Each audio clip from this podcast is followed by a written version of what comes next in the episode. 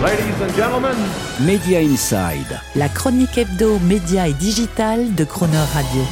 Terence Derieux. Pas facile pour un pur player du streaming de trouver de nouveaux relais de croissance tout en faisant évoluer son modèle économique. C'est la difficulté que rencontre Netflix qui s'est lancé dans le business de la publicité en intégrant des spots dans ses offres d'abonnement pour pouvoir ainsi proposer un tarif moins cher, 7 dollars mensuels, par rapport à ses offres payantes habituelles sans publicité, comprises, elles, entre 15 et 20 dollars par mois selon la formule. Mais un an après le lancement, autant le nombre d'abonnés aux offres de publicité que le chiffre d'affaires généré par la commercialisation des écrans pubs sont inférieurs de moitié aux prévisions internes modélisées par la firme de Los Gatos. Et ce pour trois raisons que Netflix n'avait pas vraiment prévues. D'abord, cette offre low cost qui s'adressait en priorité aux quelques 100 millions d'utilisateurs qui n'ont plus accès au partage de comptes gratuits auxquels Netflix a mis fin, semble plutôt avoir convaincu ces derniers de s'abonner aux offres payantes les plus chères, donc celles sans publicité. Cette tendance a été encore plus accentuée à l'international, où l'écart entre les offres de Netflix payantes d'entrée de gamme avec publicité et les offres payantes sans publicité est souvent très faible. Du coup, les abonnés payants avec publicité, selon une étude du cabinet Ampère d'août dernier, étaient moins de 2 millions aux États-Unis et n'atteindraient pas les 10 millions au niveau mondial, soit environ 5% de la base d'abonnés totale de Netflix. Et c'est là le deuxième problème. Difficile de raconter aux annonceurs que de tels chiffres constituent vraiment en soi un marché pour communiquer publicitairement.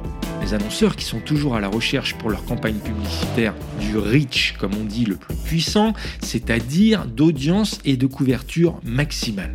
Et c'est là le troisième problème, car Netflix, en signant des accords publicitaires avec les grandes agences médias mondiales, les WPP, Interpublic, Densu, Omnicom, Publicis, etc., s'était engagé à la fois sur des volumes et des tarifs unitaires pour ses spots de publicité. Tarifs, dans le jargon publicitaire on parle de CPM ou coût au mille, que Netflix est incapable de justifier aujourd'hui et qu'il a dû sévèrement revoir à la baisse. L'agence e-marketer évalue ainsi qu'en un an, donc depuis le début de la commercialisation de ses offres publicitaires, le CPM de Netflix a plongé de plus de 20% pour passer de 60 dollars à 47 dollars. Et cela alors même que le CPM global du marché pour les offres concurrentes équivalentes, en particulier Peacock ou Hulu par exemple, restait lui globalement stable.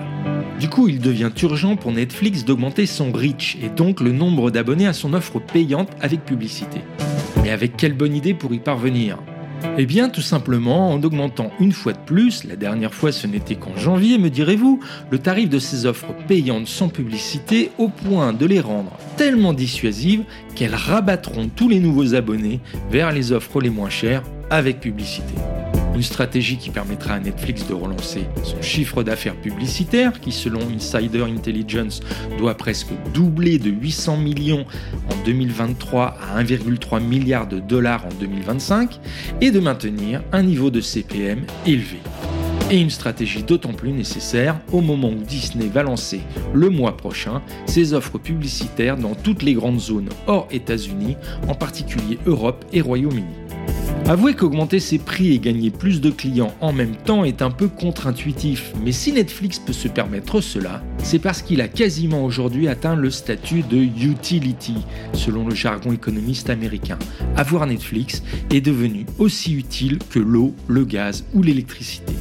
Bref, et même en ces temps d'inflation, personne ne semble pouvoir renoncer, même à Netflix. Media Inside. Terence Derieux, tous les mercredis à 7h45 et 19h45 et à tout moment en podcast. Cronerradio.fr